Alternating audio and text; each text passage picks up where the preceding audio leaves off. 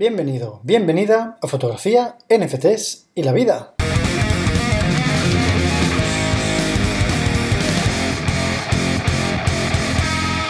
Aquí estamos de nuevo, otro día más. Eh, como veis, me estoy animando con los podcasts otra vez. Esto remonta. ¿Y por qué remonta? Pues porque tengo una motivación nueva.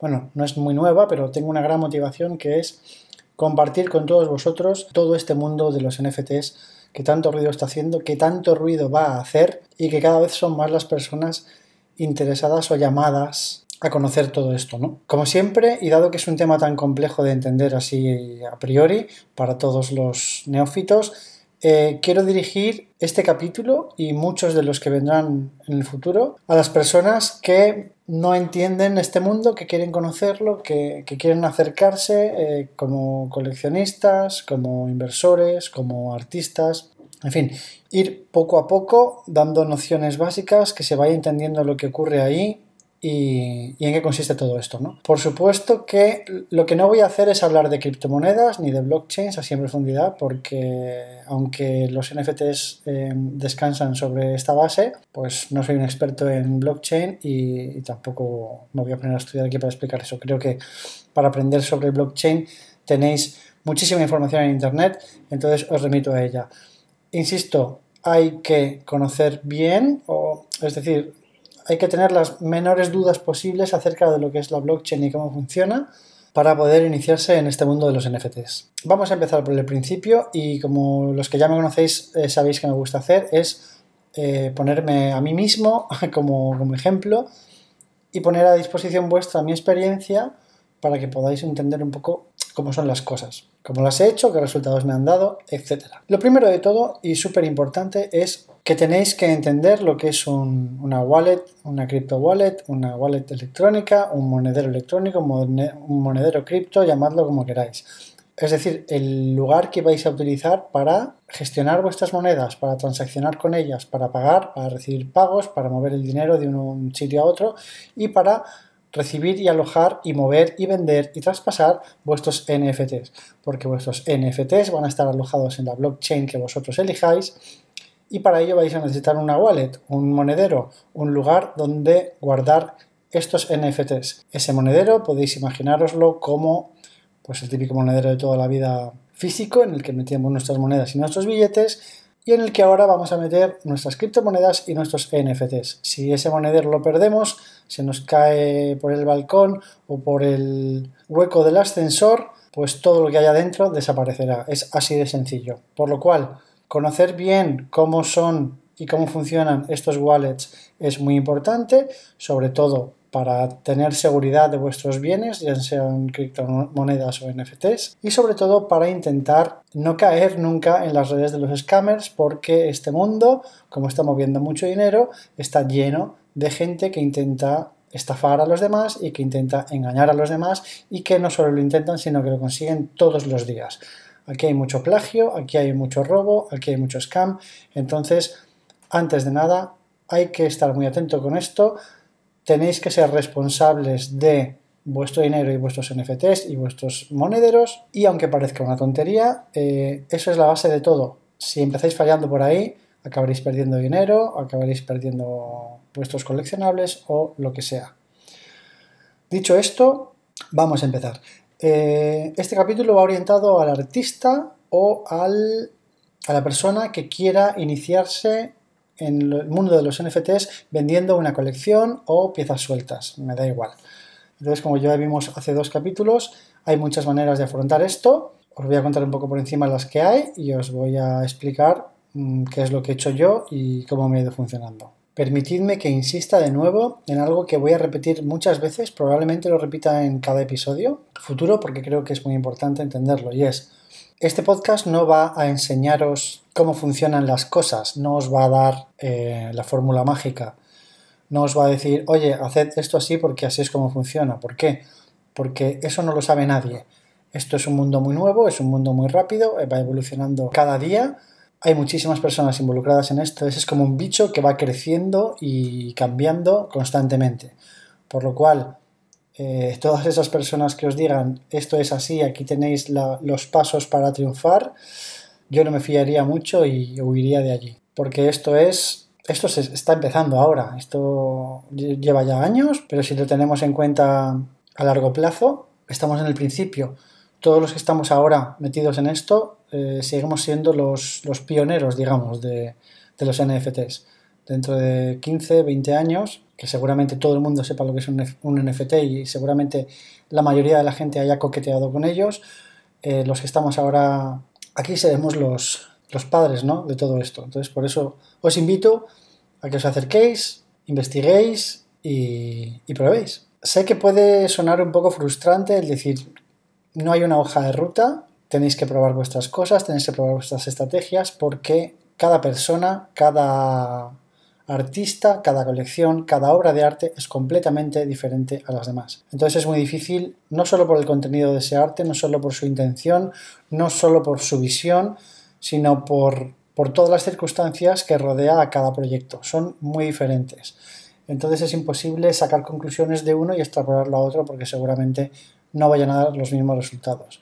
Entonces me preguntaréis, bueno, entonces ¿para qué estás contando tú tu, movida aquí? Si no, no nos va a servir de nada. Bueno, pienso que sobre todo lo que a mí me gustaría es encontrar gente que me explique su experiencia para al menos intentar evitar los errores. Los aciertos es complicado repetirlos, ¿no? Los aciertos te los encontrarás por el camino si haces las cosas bien y, bueno, también si tienes suerte y si eres bueno en, el marketing y en la promoción de, lo que estás haciendo. Pero creo que lo más importante aquí es evitar errores e intentar perder el menor tiempo posible en cometer esos errores y esas, esas prácticas que solo nos llevarán a, a malos resultados y a, la frustración. Entonces, como muestra de ello, voy a explicaros cuál fue mi primer proyecto de todos, que es el proyecto más patético del universo, porque no ha dado absolutamente ningún resultado, a pesar del esfuerzo que hubo detrás. Pero bueno, para eso estamos aquí, para contaros todo, ¿no? Entonces, sin pelos ni señales. Si queréis, os invito a que vayáis a ver el proyecto directamente. Os voy a dejar todos los enlaces abajo para que así, según escuchéis el podcast, podáis ver ¿no? que, visualmente es mucho más, más sencillo seguir, seguir de lo que estamos hablando. Este primer proyecto lo minteé. Bueno, vamos a empezar a hablar de ciertas palabras. El mundo NFT está lleno de palabras súper extrañas o palabras que no hemos escuchado nunca o palabras que hemos escuchado en un contexto diferente con un significado completamente distinto. Entonces, vamos a empezar por lo más básico. Mintear una obra, mintear un NFT, significa coger ese archivo, bien sea un JPG, un PNG, un archivo de música, de texto, de lo que sea, y subirlo a la blockchain. Subirlo es crear un espacio en esa blockchain en donde a través de un contrato inteligente queda registro de que esa obra, con las características que sean y, a través de la persona que sea, o bueno, del wallet que sea, está presente en esa blockchain para siempre para siempre o hasta que el mundo desaparezca, pero vamos, eh, una vez hay algo marcado en una blockchain, queda ahí para siempre. Eso es lo que se llama mintear, que es como subir el NFT. Pero mintearlo no significa que ya está disponible a la venta. Eso es simplemente el primer paso, que es alojarlo en la blockchain.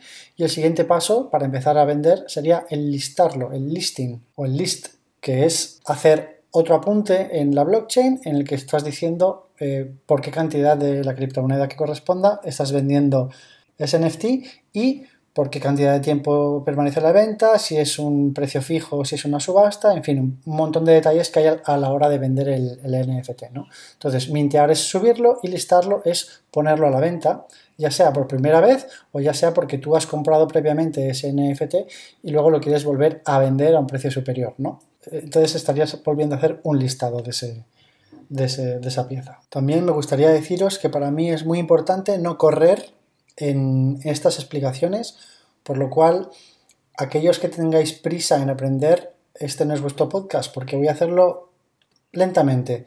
No quiero abrumaros con información, eh, incluso yo mismo eh, conozco muy poco y hay mucho por aprender. Entonces todo lo que voy aprendiendo lo voy a exponer aquí, como siempre, para los que ya me conocéis y para los que no me conocéis, pues voy a explicar aquí todo lo que, lo que vaya aprendiendo, lo que vaya experimentando eh, sobre este mundo. Entonces, en este capítulo voy a hablar solo de mi primer proyecto. Eh, actualmente tengo tres proyectos. Entonces, para no hacerlo todo complicado, vamos a ir poquito a poquito y os voy a explicar mi, mi primer proyecto, que fue algo sencillo, pero que aún así, pues, pues bueno, llevo su trabajo. Lo primero de todo fue elegir el marketplace. Los marketplaces son lugares, son webs que te permiten, que tienen una serie de opciones en las que te permiten mintear y listar tus NFTs y le permiten a los coleccionistas entrar, buscar por diferentes tipos de, categorías, de filtros, etcétera, y comprar sus NFTs y alojarlos en sus wallets. Entonces, marketplaces hay cada vez más. Eh, la elección de un marketplace es muy personal y no hay uno mejor que otro. Sí que hay marketplaces que tienen más cantidad de gente, tanto vendiendo como comprando, y marketplaces que son más underground, digamos de alguna manera, en los que el movimiento y el tráfico es menor. Cada marketplace va asociado a una diferente blockchain. Para los que tengáis ciertas nociones de NFTs, habréis escuchado que la blockchain más común para, para el mercadeo de los NFTs es Ethereum, la red de Ethereum. Pues bien, es cierto, es como la mainstream de las blockchains para, para NFTs, pero debido a sus altas comisiones, cada vez son más comunes los marketplaces que se alojan en otro tipo de blockchains con otras criptomonedas diferentes y con comisiones muchísimo más bajas. Haré un capítulo hablando de los marketplaces más conocidos, digamos, aunque seguramente enseguida se quede obsoleto, porque no cesan de aparecer nuevos marketplaces y además llevados de la mano de empresas muy grandes. Entonces, yo esta primera colección, este primer proyecto, lo minté en crypto.com slash NFT. Crypto.com es uno de los exchanges de criptomonedas más grandes del mundo que sacó su propio marketplace. Lo sacó hace relativamente poco, no sé si fue septiembre, octubre del 21, del 2021, algo así. Entonces, como mis circunstancias eh, me llevaron a Tailandia y yo empecé a indagar más profundamente en el mundo de los NFTs aquí en Tailandia, conocí gente involucrada en esto, gente que funcionaba muy bien con, con los NFTs y los tailandeses, en el momento en el que yo decidí empezar, me dijeron que, que, este marketplace estaba muy bien, que estaba funcionando muy bien, que se vendía bien y que la, página y el, panel de control era muy amigable. A mí es de los marketplaces que, conozco, que más me gustan en cuanto a diseño y en cuanto a entender cómo está todo organizado, en cuanto a la venta y en cuanto a la compra, me parece súper interesante. Y una de las ventajas que tiene es que puedes comprar sin necesidad de tener criptomonedas. Con tu tarjeta de crédito puedes comprar cualquier NFT.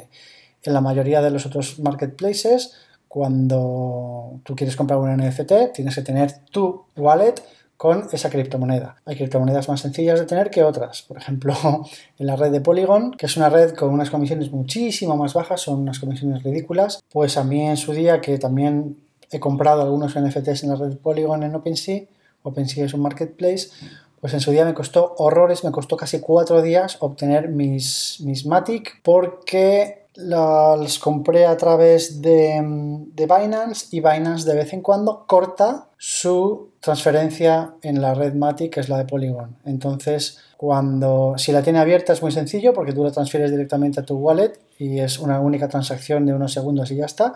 Pero cuando la cierra te tienes que ir a lugares de intercambio de monedas. Bueno, es un Cristo importante.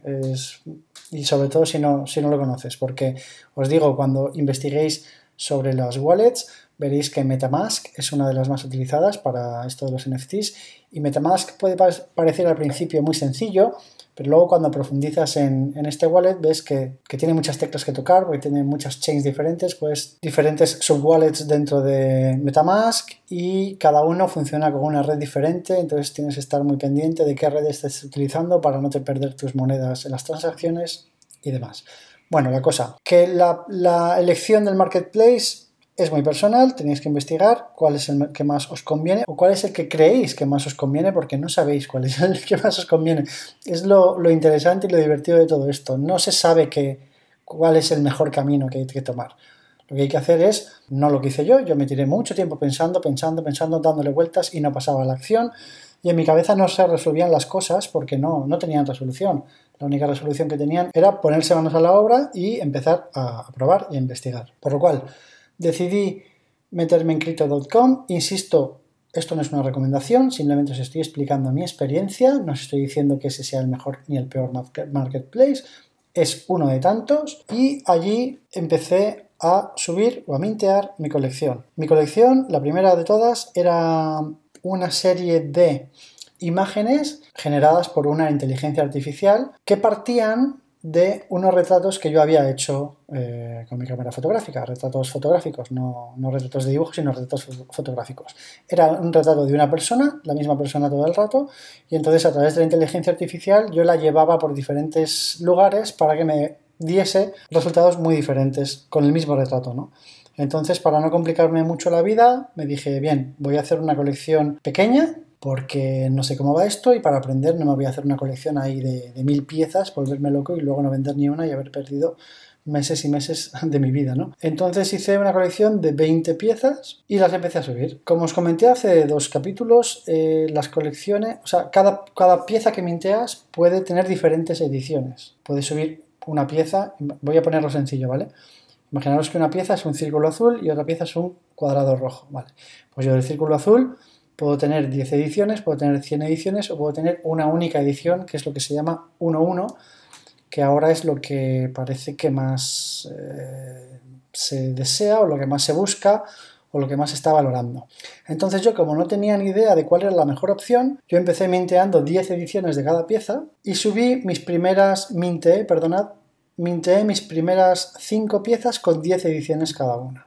Es decir, que si mi primera pieza era el círculo azul, cuando llegaba una persona que quería comprarla, pinchaba dentro del círculo azul y veía que dentro había 10 ediciones y podía comprar cualquiera de ellas siempre y cuando yo la hubiese listado antes, es decir, siempre y cuando yo lo hubiese puesto a la venta con un precio, bien fuese un precio fijo o bien fuese una subasta. Hasta aquí espero que todo esté claro. Las siguientes 5 piezas que subí las minté con 5 ediciones en lugar de 10, es decir, a priori, así entrecomillando con mis dedos, en el aire, se suponía que eran piezas de mayor valor, puesto que solo había 5 ediciones de cada una en lugar de 10. Las siguientes 5 piezas que subí eran de 3 ediciones cada una y las últimas 5 eran de una única edición, es decir, 1-1. Esa pieza que subía solo se podía comprar una vez por, una persona.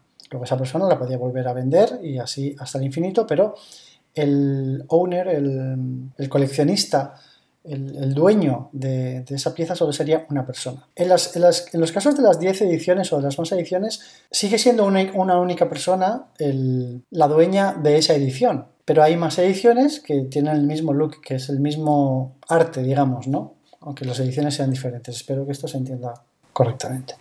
Bueno, hasta aquí todo bien, esto es muy sencillo, uno se motiva mucho, mm, pone su, bueno, diseñas tu colección, ¿no? Diseñas una cabecera, diseñas un logotipo para la colección, eh, bueno, desarrollas un, texto para poner en la descripción en el que explicas un poco las motivaciones para esta colección, en qué consiste, la resolución de las piezas, cómo va a ser. A mí me gusta, no sé si está bien hecho o no, pero a mí me gusta en la descripción de la colección explicar en qué va a consistir. Si sé de, de entrada que va a contener 20 piezas, pues yo lo digo, ¿no? Y antes de subir la primera, la persona que llegue a esa colección ya va a saber que el, final de la colección va a consistir en 20 piezas, al igual que cuántas ediciones va a haber de cada una. A partir de ahí, lo único que queda hacer es listarlas, que es ponerles un precio de venta. Ese precio de venta puede ser un precio fijo o puede ser una puja que tiene una duración con un precio de salida que tú eliges también. Entonces tú pones tus precios y, estás muy contento porque está, es todo muy bonito, es maravilloso, te crees que tus piezas son la hostia, que son súper guays y que van a gustar un montón. Entonces te das cuenta de que los grillos empiezan a cantar y que ahí no pasa absolutamente nada. También una cosa muy importante, cada marketplace funciona de una manera diferente en cuanto a cómo muestra a los usuarios las nuevas cosas que se van subiendo o los nuevos NFTs que se van subiendo. Perdonadme porque a veces digo NFT, a veces digo NFT, porque aquí como en Tailandia decimos NFT, lo decimos en inglés, pues a veces se mezcla. Hay marketplaces como por ejemplo Crypto.com que cuando le das a cuando das al marketplace y le das a enséñame lo nuevo, pues te va enseñando las últimas piezas que se han minteado o las últimas piezas que se han listado. Entonces, pues bueno, ahí estaba un poco la estrategia de muchas personas que iban listando constantemente piezas para que apareciesen siempre en, el mercado en las últimas creadas, ¿no? Y la gente cuando entrase allí a buscar, pues que siempre apareciesen alguna de las suyas y tuviesen alguna posibilidad más de, vender. En marketplaces como, como OpenSea, que es uno de los mayores del mundo, Si te vas a la actividad y ves lo que se va minteando a tiempo real por lo más nuevo, pues te vuelves loco porque eso va tan rápido que es absolutamente imposible entender nada, ¿no? Porque se mintean piezas constantemente cada segundo. Y otros marketplaces, pues la verdad es que no sé cómo funcionarán. Seguramente habrá otros que ni siquiera puedas ver lo que se ha minteado recientemente y que solo tengas búsqueda por categorías, palabras clave, etc. Aquí una cosa para los fotógrafos de stock muy importante, aquí no hay un metadata de palabras clave por el que la gente pueda buscar tus, piezas, que eso lo hace muy complicado eh, bajo mi punto de vista. Porque yo puedo, pues eso, si se pudiese meter palabras clave en cada uno sería maravilloso. Entonces en el buscador del marketplace tú buscas lo que sea y entonces aparecen las tuyas si coinciden, ¿no? Aquí hay un buscador que realmente no entiendo cómo funciona, porque si yo me pongo a buscar aquí cualquier, concepto, voy a probar ahora mismo, con ciencia ficción, por ejemplo, si yo busco aquí en crypto.com eh, ciencia ficción, quito lo de curated para que me aparezcan todos los, todas las piezas, y le doy a arte, aquí por ejemplo puedes seleccionar si son arte, si son, si son celebrities, gaming, sport, music, muchas, muchas categorías, ¿no? pues me aparecen una serie de piezas que no sé por qué aparecen estas y no otras, porque ya os digo que, las piezas no tienen palabras clave en sí mismas. Si pincho una de ellas, seguramente sea porque, ah, bueno, es que la pieza debe tener un título y puede tener una descripción. Me imagino que es la descripción la que se utiliza como, como tagging, ¿no? Como, como palabras clave. Yo la verdad es que no, a ver, en la primera, en la primera colección creo que no, no hice descripción. No, no hice descripción. Entonces yo lo único que pongo son títulos. Pues puede ser una estrategia, ahora mismo lo estoy pensando en voz alta mientras hablo con vosotros, puede ser una buena estrategia utilizar las descripciones a modo de que la gente pueda buscar y encontrar con las palabras clave de las descripciones. Tampoco sé si las descripciones de la colección entera influyen para cuando haces una búsqueda en, en el buscador del marketplace. Esto cambiará con cada marketplace, me imagino. Como veis, está todo un poco en el aire y no está todo tan claro como como parece estar en la fotografía de stock, que tampoco lo está. Entonces, claro, ¿qué pasa? Cuando ya tienes todo subido, listado, todo precioso, todo disponible a la venta, llega cuando, pues no, llega el momento en el que te das cuenta de que nadie conoce eso. Eso está ya disponible en la blockchain, cualquiera puede comprarlo, pero nadie lo conoce, nadie lo está viendo, nadie sabe que existe. Y entonces llega aquí, amigos, la parte más desagradable para la mayoría de artistas y que yo también odio, que es la promoción, el marketing, el darte a conocer. La mayoría de proyectos mm, así potentes, grandes, los que, los que siempre comento, que hay un equipo de gente detrás trabajando, hay una labor muy importante de marketing y hay una labor de hype muy importante detrás durante meses en el que se va creando comunidad, en el que se va dando bombo en Twitter, en el que en Discord se va se van ofreciendo muchas cosas y se va llenando de gente y ya hablaremos de las white leagues y todas esas cosas que son más complejas para proyectos grandes, pero bueno, se genera una expectación muy muy grande a través de un gran esfuerzo en marketing y promoción. Si tú como artista pequeñito o que está empezando o que quiere empezar, no haces esto, pues nadie va a comprarte nunca nada porque nadie va a saber que, tus piezas existen. Insisto, esto dependerá del marketplace en el que estéis. A lo mejor hay marketplaces que sí que van enseñando las piezas, no, no lo sé. Entonces lo que queda ahora, amigos, es Twitter. Puedes tener tu, tu Instagram de NFTs, puedes tener tu Facebook, puedes tener lo que quieras. Pero donde realmente se mueve la comunidad de NFT es en Twitter. Twitter y Discord. En Discord, perdóname porque no sé si es Discord o Discord. A veces digo Discord, a veces digo Discord. Pero bueno, en Discord cada proyecto que se precie tiene su propio canal para crear una comunidad. En el mundo NFT lo más importante es la comunidad. Hoy escucharéis hablar de esto constantemente. ¿Por qué? Estamos hablando de coleccionar, de coleccionar arte o llamadlo como queráis, pero este es el kit de la cuestión de los NFTs. Son coleccionables. Entonces, el coleccionista, el que invierte su dinero en esto, quiere invertir dinero en colecciones o en artistas que tengan una trayectoria larga y que tengan una trayectoria y una proyección a futuro. No les interesa comprar algo de alguien que va a probar, ah, quiero probar, pongo una colección a la venta, veo que no funciona y me voy, porque esas obras de arte de esa persona no tienen ningún valor, puesto que no hay trayectoria, no hay intención, no hay una verdadera vocación de llevar esto hacia adelante en el tiempo y tener una proyección a futuro. Es muy importante esta proyección a futuro y la comunidad se construye para esto, para mantener esta proyección a futuro, para enseñar a la comunidad quién eres, que realmente mereces la pena, que estás trabajando duro y que el arte para ti y las piezas que estás vendiendo son lo más importante de tu proyecto y eso es lo que le va a dar valor a tus piezas, a tu nombre, a tus colecciones y a tu comunidad. Eh, sé que esto suena abrumador, pero es como funcionan las cosas. A nivel pequeño lo mismo. O sea, si es que si quieres empezar tienes que crear comunidad. A lo mejor no hacer un Discord al principio porque no tiene mucho sentido. Si nadie te conoce, hacer un Discord de cuatro personas, que, ¿por qué van a estar ahí? Normalmente los proyectos grandes ofrecen grandes beneficios, como estar en las whitelists y ser los primeros eh, y estar entre las primeras personas capaces de poder comprar esos primeros minteos, que suelen ser más baratos y luego suben de precio. En, los grandes proyectos ya hablaremos más adelante porque si no os vais a, liar. Pero sobre todo eso, es daros a conocer y tal. Empezaros en Twitter y seguir a gente y participar en los spaces de Twitter. En el ejemplo mío que estamos viendo, que insisto, id a, los, a la descripción del podcast y, y mirad la colección con el link que os voy a dejar para que un poco podáis tener en mente de lo que estamos hablando, ¿no? Pues nada, yo según iba listando, iba poniendo a la venta las piezas, pues me hacía un post muy bonito en Twitter, investigar cuáles son los hashtags que más funcionan con, con lo que estáis haciendo y sobre todo en función también del marketplace en el que estéis, utilizaréis unos hashtags u otros para llamar a las comunidades de esos marketplaces, ¿no? Eh, normalmente hay gente muy involucrada en su marketplace y hay comunidades muy cerradas en esos marketplaces. Entonces, por ejemplo, en el caso del que estoy yo, de Crypto.com, pues hay gente muy potente que está haciendo grandes esfuerzos solo dentro de ese marketplace y apoyan solo a gente de esos marketplaces.